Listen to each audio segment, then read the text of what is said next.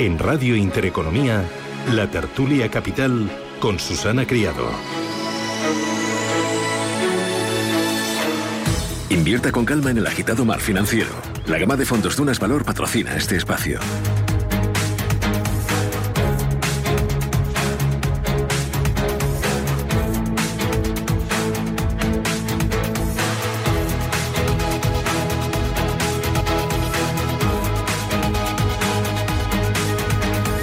Lunes, lunes 13 de septiembre. Vamos a mirar los mercados eh, poniendo las luces de medio alcance. Vamos a mirar a lo que queda de año, viendo cuáles son las claves, los catalizadores y, y bueno, pues eh, cómo se presentan o dónde están las oportunidades, en qué regiones, en qué activos, en qué temáticas. Y hoy nos van a acompañar Óscar Esteban, que es seis director de Fidelity.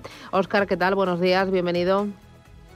Muy buenos días, Susana, ¿cómo estás? Bien, ¿cómo, cómo has empezado el nuevo curso? Pues eh, muy bien, con mucha energía, eh, habiendo por fin podido descansar algo en, en, verano, un verano más menos normal y, uh -huh. y, y, viendo con optimismo este final de, de, año. Fantástico. Me acompaña también Lucía Gutiérrez Mellado, que es directora de estrategia de JP Morgan Asset Management para España y Portugal. Lucía, ¿qué tal? Buenos días. Hola, buenos días, ¿qué tal? Pues yo el verano olvidado. Cuando me hablaba Oscar del verano, digo, uh, ¿dónde habrá quedado ya? Si es que casi estamos pensando en el, en el próximo, al menos en el siguiente puente, ¿no? Que parece que lo bueno se olvida rápido. ¿Tú qué tal? ¿Cómo, cómo lo lleváis? Eh, pues la verdad es que bien, también he conseguido, me cogí tres semanas, con lo cual muy bien. Y ahora, como dices tú, mirando todos los puentes que tenemos este, este trimestre, que son varios, con lo cual bien. Bueno, eh, Inés del Molino, directora de cuentas de Roder. Inés, ¿qué tal? Buenos días. Hola, Susana. Tú, tú has... Queda feo si digo que tengo depresión post-vacacional. Ya, ¿no? ya. Es que tú has aterrizado hace muy poquito y entonces eh, estás todavía, pues que no te lo crees. Y esto que no me lo creo. Digo, ¿qué hago otra vez aquí? Si esto ha pasado demasiado deprisa todo. Eh, Pero bueno, oye, Inés, se te oye muy lejos. No sé si es porque tienes cascos. Por favor, todos vosotros, quitar los cascos, coger el teléfono sin altavoz, que así vais a sonar mucho mejor. Fernando Fernández no, no, Bravo. No, tenía cascos. Ah, no, ahora te oigo muy bien. Entonces, ¿qué has hecho? Acercarme al teléfono. Pues acércate al teléfono. Eso. Bueno, es que ahora es como casi si la tuviera al ladito. Claro, pues eso, acércate al teléfono.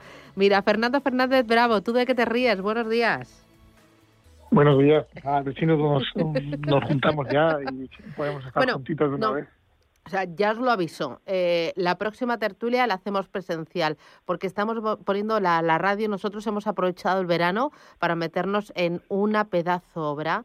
Eh, nos va a quedar bonito, una mesa de estudio grandísima, un estudio mucho más grande, con unas cristaleras, una luz. Así que a la próxima os quiero en mi mesa, que tengo muchas ganas de, de veros y de subiros ahí la ceja, que me gusta eh, haceros gestitos para, para, para ver el ritmo. bueno, Fernando. Fernando Fernández Bravo, responsable de ventas institucionales de Invesco. Oye, voy a ir enseguida con mercados eh, para hablar de eh, bancos centrales, de resultados empresariales, de temáticas de inversión.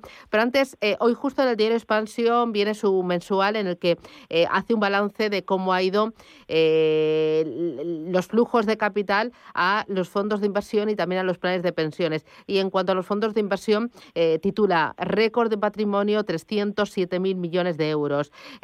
Entrado más dinero y además eh, eh, el dinero se ha revalorizado por el, buen tono que viven eh, pues, los principales me mercados de, del mundo. ¿Cómo valoráis la cifra, Oscar? Eh, decía también que este mes de agosto está siendo un mes muy bueno, eh, que o sea, para compararlo o para haber vivido otro mes igual tan bueno, eh, habría que irse al año 2015. Eh, y solo en agosto han aportado los partícipes 1.200 millones de euros y, y, en lo que va de año 18.000 millones de euros. Está siendo un buen año, Oscar, para, para, para el vehículo fondo de inversión. Eh, la verdad es que sí, está siendo un buen año, no solo este, sino los anteriores, y esto no es más que el hecho de, bueno, eh, derivado de las políticas monetarias de los bancos centrales, aquí concretamente en Europa, con unos eh, depósitos que ya no dan lo que daban antes, el inversor, a través del asesoramiento que ha tenido, pues no le ha quedado más remedio que, saltar a un, a un producto que lo tenía dejado y que de repente se ha, mm, ha, se ha dado cuenta de las bondades del producto por su diversificación, porque es un producto barato donde puedes acceder a cualquier tipo de mercado con una inversión muy baja y eso le está permitiendo eh, encontrarse con esas rentabilidades que tú mismo decías. Es por eso por lo cual mm, a mí no me extraña que eh, viendo cómo eh, las expectativas que puede tener un inversor con los activos tradicionales de depósitos, etcétera, que francamente son negativas, pues esté acudiendo a, productos en los cuales le permita invertir en muchísimos más mercados y con, un importe muchísimo más bajo, con lo cual está en el producto más democrático que hay para poder invertir. Eh, Lucía, valoración de, esta cifra. Eh, también, o sea, podemos ver el, vaso medio lleno, pero también medio vacío, ¿eh? porque durante la pandemia los eh, españoles hemos ahorrado mucho porque teníamos pocas opciones de ocio y también muchos han ahorrado pues eh, por ser precavidos por lo que pudiera pasar, ¿no? Viendo el escenario. Y hay todavía 700.000 millones de euros en depósitos, que esto duele muchísimo porque la batalla está perdida contra la inflación. La inflación la tenemos al 3% y los depósitos que están dando un 0,7 o un 0,5. Totalmente, o sea, yo creo que es verdad que hay dinero que sigue estando en, en, activos que no te pagan absolutamente nada y que, como tú dices, no baten la inflación, pero yo sí que creo que hemos aprendido lecciones en los últimos dos años y que, como dice Oscar, no es que año solo ha sido bueno, sino que el año pasado también fue muy bueno. Nosotros, en general, llevábamos todos los de esta industria años predicando con que cuando viniera, que la volatilidad era normal, que hay que mantener la calma y eso, la realidad es que en años anteriores, cuando habíamos visto volatilidad en los mercados, siempre venía eh, acompañada de reembolsos. Y el año pasado fue la primera vez que también la gente tenía otras preocupaciones mucho más importantes, a lo mejor que cómo estaban sus eh, inversiones, que la gente se mantuvo y con cuando el mercado recuperó, pues han comprobado que si es verdad que la calma, eh, bueno, pues eh, evitas vender en el, en el peor en el peor momento. Y yo creo que eso también les ha servido como lección y gracias a eso han vuelto a confiar en el en el en, en, los fondos y por eso estamos viendo un año un año tan bueno también. Yo creo que es importante ver, aunque tú decías esa, que todavía sigue habiendo un porcentaje muy alto en depósitos, pero por ejemplo todas las entradas o la mayoría de las entradas este año están yendo eh, a productos de, de renta variable, productos de riesgo que pensamos que son los que tienen sentido en este entorno de mercado. Por lo tanto, yo creo que es una lectura positiva. Inés. Pues sí, efectivamente. Al final el mercado y las noticias son optimistas. Todo apunta a que la bolsa está ayudando y la renta variable está proporcionando rentabilidades y el inversor pues no quiere perdérselo. Entonces, eh, dentro de esta, podríamos decirlo y perdonarme la palabra, como drogadicción de que nadie quiere perderse la fiesta y todo el mundo quiere estar invertido, es verdad que los inversores eh, pues eh, se han dado cuenta de que en los depósitos y en otros en otras alternativas, ¿no? Como decía Oscar, eh, se obtienen pues no tan tantas alegrías y la renta variable y los fondos de inversión están llevándose un poco el, han sido el caballo ganador. También es verdad que cada vez más el asesoramiento en España está siendo primordial y, los inversores se han dado cuenta de lo fundamental que es y eso yo creo que sí que ayuda a que en esa labor el asesor está tratando de, bueno, pues de transmitir las bondades de, oye, podemos estar invertidos a través de gestores especializados de una forma mucho más diversificada, de una forma más global, en temáticas que a lo mejor tienen más largo plazo y nos ayudan a pensar un poco más en el largo plazo, que eso también ayuda a no tener que salirnos cada vez que hay un susto. Así que bueno, eh, nosotros muy contentos, como gestores activos, muy contentos y la verdad es que esperamos que, esto no haya, no haya hecho más que empezar, ¿no? Mm. el atractivo del fondo de inversión. Eh, Fernando, eh, ¿algún otro apunte para, para completar eh, este momento dulce ¿no? que está viviendo el, el, vehículo y también el ahorro aquí en España, el vehículo fondo de inversión? Sí, yo creo que has apuntado muy bien y, mis compañeros pues han hablado pues, desde un punto de vista de lo que es la inflación y que donde más está creciendo es en renta variable y creemos que, va a ser, que va a seguir así a futuro. Es decir, lo que nos podemos encontrar en los próximos años es un escenario de tipos reales negativos, con lo cual, bueno, pues el ahorrador va a estar más penalizado. Y no quiero contar, pues, eh, quien esté invertido en, depósitos.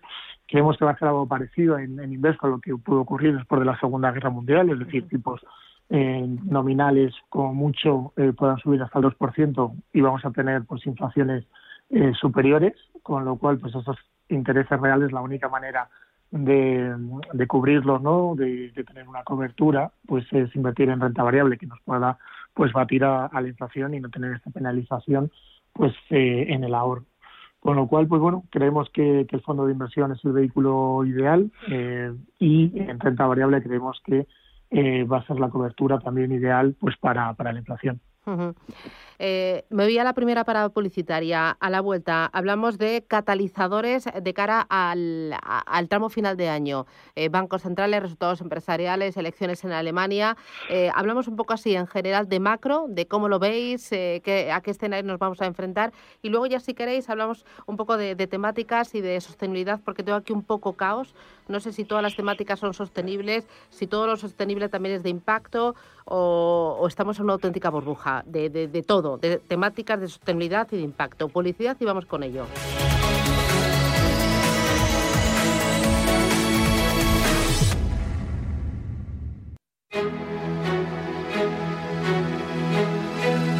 En Radio Intereconomía, la tertulia capital con Susana Criado.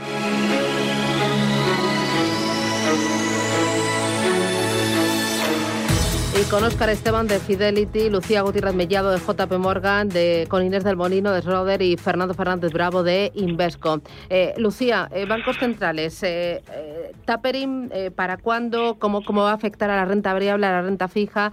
¿Cómo estáis viendo el tema de los bancos centrales? Bueno, yo creo que son noticias positivas que los bancos centrales empiecen a a poco a poco empezar a retirar estímulos, esos que confían en el, cómo está siendo la recuperación económica y que claramente la ven mucho más sólida que hace unos meses. No tiene sentido que tengamos las mismas medidas de estímulo que cuando estábamos en lo, en lo peor de la pandemia. Y eh, nosotros pensamos que, por supuesto, lo van a hacer eh, anunciando al mercado para que no eh, para que no haya noticias que, sorprendan y lo van a ir haciendo de una forma muy gradual. Y lo que está claro es que va a continuar siendo eh, la política monetaria va a continuar siendo bastante relajada y, todavía vemos cómo ni se plantean em, el empezar a subir eh, tipos de interés. Por lo tanto, yo creo que esto deberían seguir siendo eh, noticias positivas para los mercados de renta variable porque empiezan a retirar estímulos porque la situación económica es, es, sólida y debería en este escenario la renta variable debería continuar haciéndolo bien. Inés, en tu casa de los bancos centrales, ¿qué esperáis, tanto en Estados Unidos como en Europa? ¿Y cómo puede afectar a las bolsas y también al mercado de la renta fija? Pues bueno, efectivamente, como ha dicho Pilar, nosotros también estamos viendo que ya empiezan a anunciarnos y a darnos señales de que van a empezar a adecuar las medidas a la situación actual, pero solamente recortando el volumen de compras que están haciendo. Es decir, que todavía efectivamente no se ha hablado para nada de subida de tipos. Incluso Christine Lagarde ha tenido muy claro el decir que esto simplemente es una recalibración, es decir, que están equilibrando las herramientas para adaptarlas. Y también es verdad que nosotros, por ejemplo, en, la Unión Europea creemos que esta reducción de compras se va a ver un poco compensada con el impulso del gasto en infraestructuras, es decir, todo ese nuevo fondo para la nueva Unión Europea Verde que queremos para el 2050 va a llevar un gasto en infraestructura muy importante. Así que nos parece que bueno, nos van a telegrafiar muy, muy, muy mucho para que el 2013 no se repita con ningún tipo de susto en cuanto a política monetaria, pero poco a poco la van a ir adecuando. Esto lo que va a hacer es que en renta fija todavía vamos a encontrar oportunidades, cada vez vamos a encontrar un mayor rendimiento en los bonos, pero también es verdad que la renta variable nosotros creemos que va a seguir siendo el, gran ganador, ¿no? De momento. Oscar, eh, eh, será muy importante de cara a futuro los resultados empresariales. Entiendo que serán buenos, pero quizás no tan buenos como el segundo trimestre por efecto comparación. Efectivamente, nosotros lo que estamos esperando en un momento determinado es que esos resultados empresariales derivados de las grandes expectativas que habían del volver a abrir, volver a ser eh, a la normalidad, etcétera, etcétera, pues la variante Delta los han dejado un poco apartados. También todo el tema relacionado con las, cadenas de producción, las cadenas de suministro que, que todavía necesitan volver a la normalidad y eso va a tardar unos cuantos trimestres más, con lo cual todo eso hace prever que los resultados empresariales no van a ser tan halagüeños como los analistas los estaban esperando. De hecho, muchos de ellos ya están empezando a reducir las expectativas de, de cara a los próximos trimestres. Aún así, es lógico y normal que estamos ante un, un escenario de recuperación.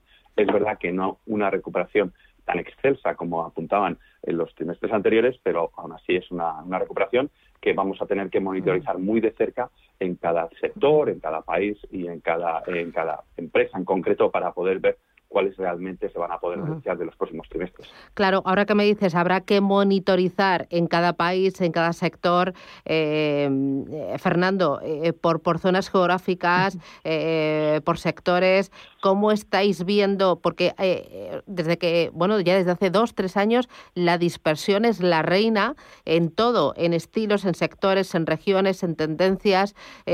¿Dónde veis mayor potencial de cara a la recta final de año? Mira, eh, sí quiero comentar antes que el martes veremos un dato muy importante, que es el ah. dato de inflación en, Estados Unidos.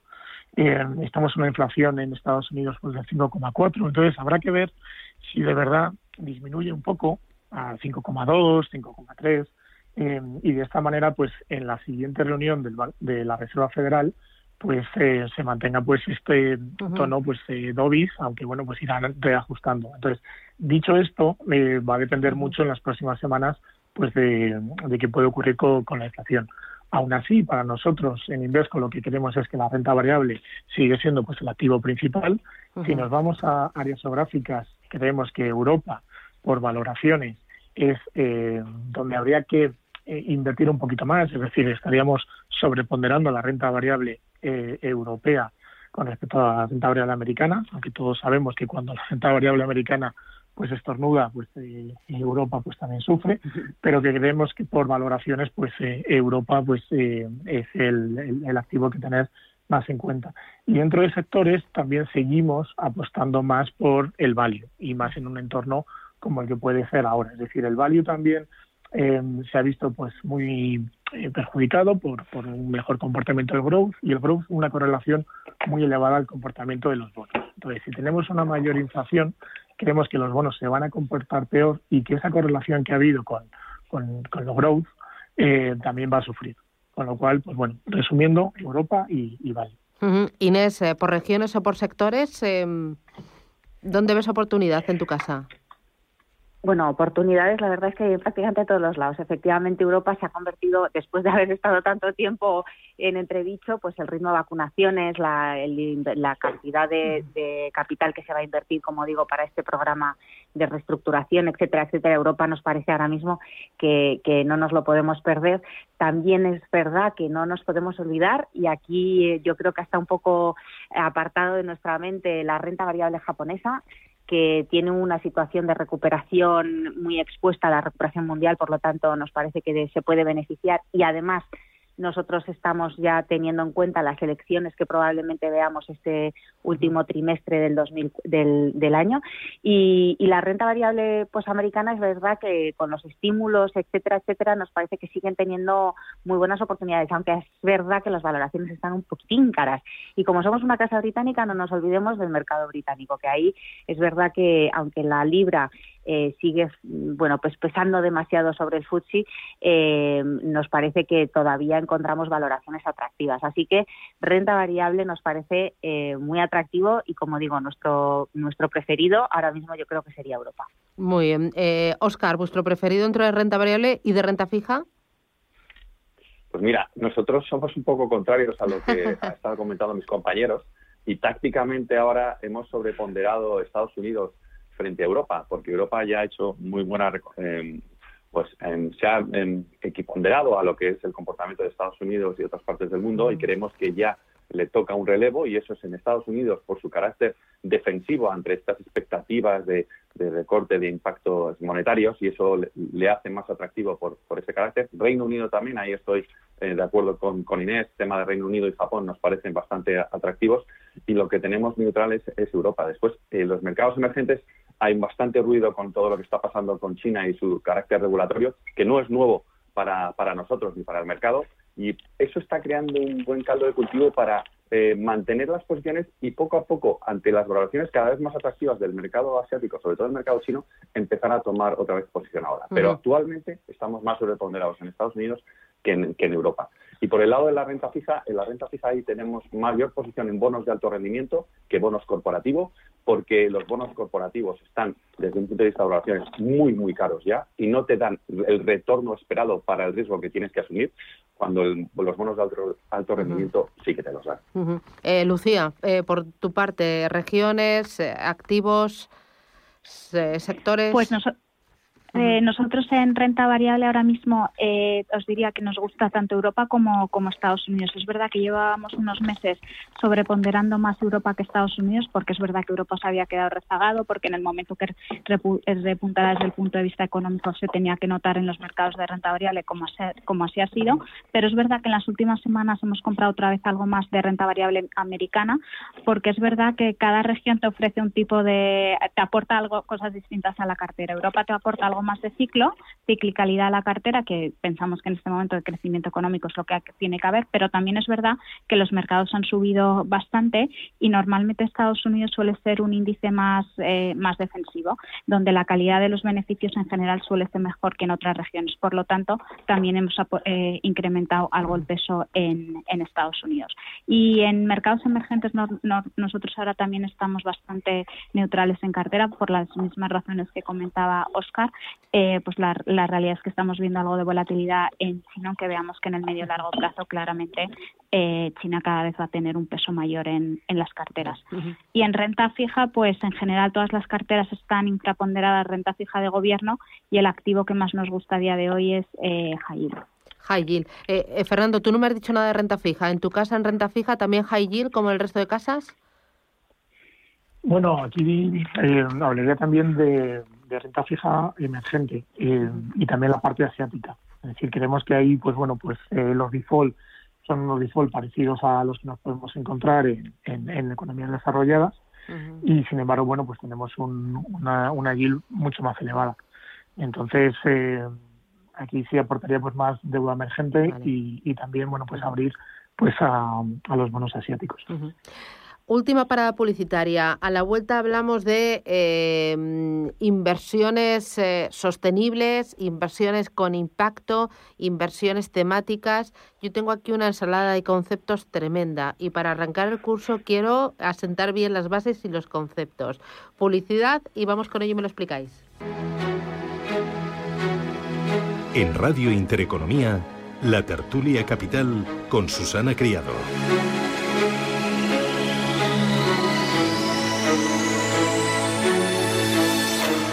Y con Óscar Esteban, Lucía Gutiérrez Bellado, Inés del Molino y Fernando Fernández Bravo. Óscar, voy contigo. ¿Inversión sostenible e inversión de impacto es lo mismo? Eh, bueno, no tanto, no, es lo mismo, es parecido. Eh, digamos, inversión sostenible desde nuestro punto de vista es aquello que se hace en, las compañías para realmente tratar que la propia compañía pues eh, sea consciente de los problemas tanto sociales como medioambientales eh, y, de impacto, y que hagan cosas para tratar de reducir esos impactos negativos que pueden tener en, eh, la, inversión sostenible. Por el lado del, impacto, realmente inversión de impacto, eh, una forma simplificada de comentarlo son inversiones realizadas en compañías, organizaciones o fondos que intentan generar realmente un impacto directo a ese cambio social, a ese cambio medioambiental. ¿no? Y es ahí donde ahora mismo se está centrando más el enfoque de realmente buscar esas compañías que realmente hagan un cambio a través de todo. Sí que es verdad que las, eh, en, términos generales las empresas lo que están buscando es, oye, ser más sostenibles y eso a la larga obviamente van a tener un impacto en el, medio ambiente, en el tema social, etcétera, ¿no? Pero eh, la inversión de impacto, como tú la, estás comentando, es más buscando esas compañías que realmente tengan la intención de generar ese impacto real y directo. Y Lucía, todas las temáticas eh, o todas las megatendencias y todos los fondos temáticos son sostenibles? Bueno, yo creo que claramente no. Yo eh, hay hay temáticas que sí que claramente están ligadas a un tema sostenible, pero hay otras que, que no que no que no tienen nada que ver. Lo que sí que es verdad es que estamos viendo cómo en los de los últimos años cada vez, eh, pues lo que comentaba Oscar, tú a lo mejor tu negocio es no tiene nada que ver con la sostenibilidad, pero todas están haciendo un esfuerzo por ser eh, mucho más eh, sostenibles y tener menor impacto medioambiental. pero la realidad es que yo creo que a día de hoy, pues todavía no todas las temáticas en las que podemos invertir son sostenibles. E Inés, hay una burbuja de, temas de sostenibilidad y de y de, temas de impacto. O sea, no, no hay ya, no hay un afán, una carrera loca por, eh, por incluir algo sostenible en cartera o por eh, lanzar eh, estrategias con el sello sostenible? Bueno, probablemente eh, sí que haya eh, cierta carrera en cuanto a que todo el mundo quiera tener eh, títulos de sostenibilidad dentro de sus productos, no dentro de su oferta. Lo que sí es verdad es que cada vez la regulación y los reguladores se están poniendo más estrictos a la hora de decretar qué realmente es sostenible y qué no. Y de hecho, mm, mira, me viene muy bien que nos preguntes a nosotros en eso de esto, porque justo la semana pasada salieron unas noticias sobre que no estábamos haciendo eh, las cosas bien en cuanto a sostenibilidad y el problema es de forma, es decir, en cuanto a nuestra comunicación sobre nuestras estrategias sostenibles, no porque no estemos gestionando de, de, verdad de forma sostenible. Entonces, aquí es verdad que los reguladores se están poniendo muy minuciosos, se están poniendo muy exquisitos. Nos parece que es lo que tiene que ser para que dentro de esa posible burbuja que tú comentas, el inversor sea capaz de saber qué realmente es sostenible, qué realmente está teniendo un impacto positivo en lo que se hace, que es nuestra forma de entenderlo, y qué es un necesito tener algo, voy a poner aquí la palabra sostenible y tiro. Ya, porque Fernando, lo que es sostenible para Invesco es sostenible para Fidelity, para Schroeder JP Morgan, es decir, todos los actores dentro de la industria de gestión de activos eh, medís y reportáis de la misma manera. Pues la, realidad es que no. sí es cierto que es muy parecido, eh, pero aquí eh, lo que hemos vivido en los últimos años eh, era que podíamos tener cada gestora pues una lectura diferente. Entonces ha habido pues una directiva europea, la ley SFDR, en el que lo que busca es una taxonomía y de alguna manera estandarizar pues todos los requerimientos pues para las inversiones sostenibles hemos tenido una primera fase en, la que, bueno, pues ahora ya se denominan fondos artículo 6, fondos artículo 8, fondos artículo 9. Los 9 son los realmente los que son de impacto, que lo ha explicado pues muy, yo creo muy bien eh, Oscar. Lo único que hago aquí añadir es que tienes que cuantificar, cuantificar ese impacto que estás haciendo. Pues si tienes un fondo pues de sostenibilidad energética, pues oye, tienes que cuantificar pues las emisiones de CO2, cuántas estás teniendo y lo que has eh, reducido. También se esperaba que para finales de este año íbamos a tener el nivel 2 de eh, la ley SFDR, pero se ha retrasado hasta junio del año que viene. Entonces, es cierto que eh, cada vez vamos a tener pues esa estandarización de toda la industria. Podemos tener una lectura diferente, pero en los próximos meses yo creo que ya todos iremos hacia, hacia una misma estandarización en la regulación de la industria ayuda a generar confianza y credibilidad a todos los actores de la cadena y sobre todo al inversor que es el, al final la palanca, ¿no? El que, el que tiene que, invertir, ¿no? Así que, bueno, ahí estamos. Nosotros desde aquí eh, ponemos nuestro pequeño granito de arena en eh, formar y en informar y en educar en esto de las inversiones, del ahorro y también de la sostenibilidad. Óscar Esteban desde Fidelity, Lucía Gutiérrez Mellado desde JP Morgan Asset Management para España y Portugal, Inés del Molino desde Roders y Fernando Fernández Bravo desde Invesco. Un placer arrancar la semana con vosotros. Da gusto. Gracias, cuidaros mucho y a la próxima nos vemos aquí en el estudio. Un abrazo fuerte. Adiós, a por el lunes. Saludo para Gracias. Adiós, chao, chao. Un abrazo. Chao.